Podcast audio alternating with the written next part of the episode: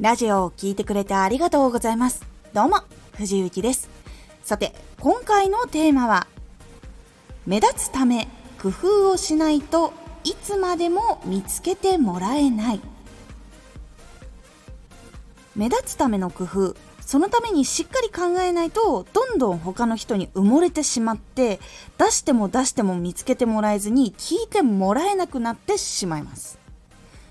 このラジオでは毎日19時に声優だった経験を活かして初心者でも発信上級者になれる情報を発信しています。それでは本編の方へ戻っていきましょう。では、いいラジオを作っても届かなくなってしまうっていうのは皆さんも絶対避けたいと思います。なので、絶対にした方がいい3つのポイントについて今回お伝えをしていきます。まず考えた方がいい3つのポイント。1つ目タイトル。2つ目時間。3つ目内容。この3つは絶対に考えた方がいいポイントになります。1つ目タイトル。これはどこに表示されても結構そのアイコンとかで聞くっていうのを決めるっていう場合もあるんですけどでもそれよりもやっぱり結構多いのがタイトルなんですね。タイトルとジャケットセットで聞くか決めるっていう人もいるしタイトル見て惹かれたから聞くっていう人はやっぱり多いんです。なので人の心を打ちやすいタイトルっていうのを絶対つけた方がいいんです。自分の配信しているものっていうのはどういうものだよとかこう伝えるとワクワクするよねとかこういう内容が入っていてどういう人が聞くのがおすすめだよって分かるとあ自分そうだ聞いてみようってなったりとか。そういうタイトルをつけるのが非常に大事になります。私の場合はタイトルにはついているってことがあんまり多くないんですけれどもチャンネルが初心者でも発信上級者になれるっていうところが結構目に届くことが多いっていうのもあるのでその上でよしできるようになりたいどんな内容があるんだろうって来てもらえることが多いっていうのがあるので初心者の方が見ても参考になる。で上級者の人が見てもそうだよねここ大事だよねっていうのが詰まっているようなタイトルっていうのをつけるようにしております。例えば以前つけてたのがラジオを始める時に重要な3つのポイントとか。この3つをすると絶対に伸びないとか。その始めるとか何個のポイントとか。していいことなのかしちゃダメなことなのか。とかそういうのをしっかりと明確にしてつけるようにしています。でドラマ系いわゆるその朗読とかあとはパフォーマンス系とかになってくるとタイトルの付け方っていうのはアニメのタイトルの付け方とか1話1話のタイトルの付け方っていうのがあったりするんですよあと小説のタイトルの付け方とか本のタイトルをつけるようにこうつけてみるっていうやり方があって何がこう詰まっているのかっていうそのワクワク感が分かりやすいものだったりその作品のタイトルをどうつけるかっていうのが結構大事だったりします。これは基本的にタイトルの付け方って今の話を聞いてるだけで100%うまくなるっていうのはなかなか難しいのは分かっています。私も実際にそうだったので。その時は参考になるのはプロの人たちの伝え方系の本。どうやったら伝わるのかっていう本が結構出ています。でその中でも特にそのライティングでご飯を食べている人たちの本を絶対読んだ方がいいです。その人たちってタイトルの付け方もうまいし一行の言葉でバズを生んだりする人たちなので言葉の整理の仕方とかがうまいんですよ。その情報を絶対に集めて自分が実践するっていうのが一番おすすめです。これ私がやったやり方です。そして2つ目時間。この時間っていうのは投稿時間が一番関係があります。投稿時間っていうのはいわゆる自分が発信をした時に自分がそのラジオを聞いてほしい人がアプリを開く時間である必要があります。日常生活の中で起きてご飯食べてお仕事行って昼休憩してお仕事やって帰りちょっといろいろやって帰ってきて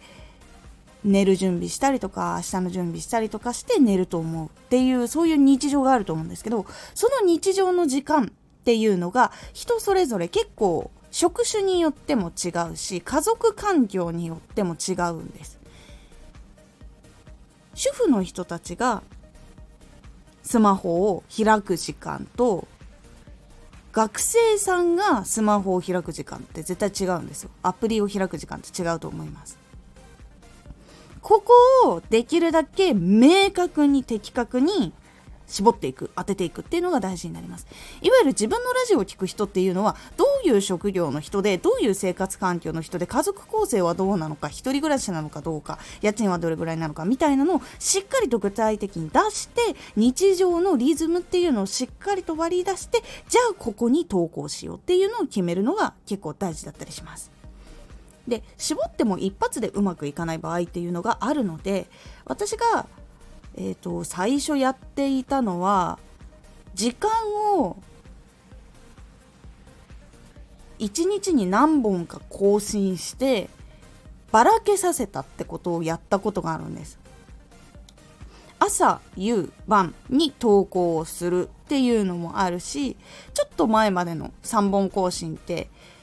午後4時16時19時22時だったんですよ。でそれっていうのは結構自分がいろいろやった中で数字が良かった場所っていうのがそこだったっていうのがあったのでその時間にしたっていうのがあるんですなので実験をするは結構ありですしっかりと自分のジャンルとかそういうのを絞ってしっかりと発信する内容っていうのを絞ってで時間で情報を取っていく。そうするとどこが一番聞いてもらいやすいのか。自分のリスナーさんっていうのはどの時間に結構スマホを開くことが多いのか。っていうのをしっかりと調べていくのが大事になります。そして3つ目内容。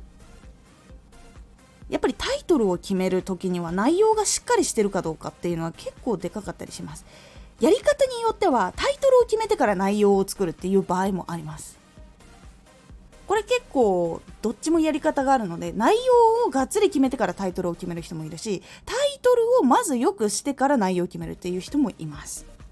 これ一応2種類ご説明します。まずタイトルがっつりと決める派の人。それは相手に届く単語キーワードっていうのをしっかりと詰め込んだタイトルを作るっていうのがあります。例えばラジオの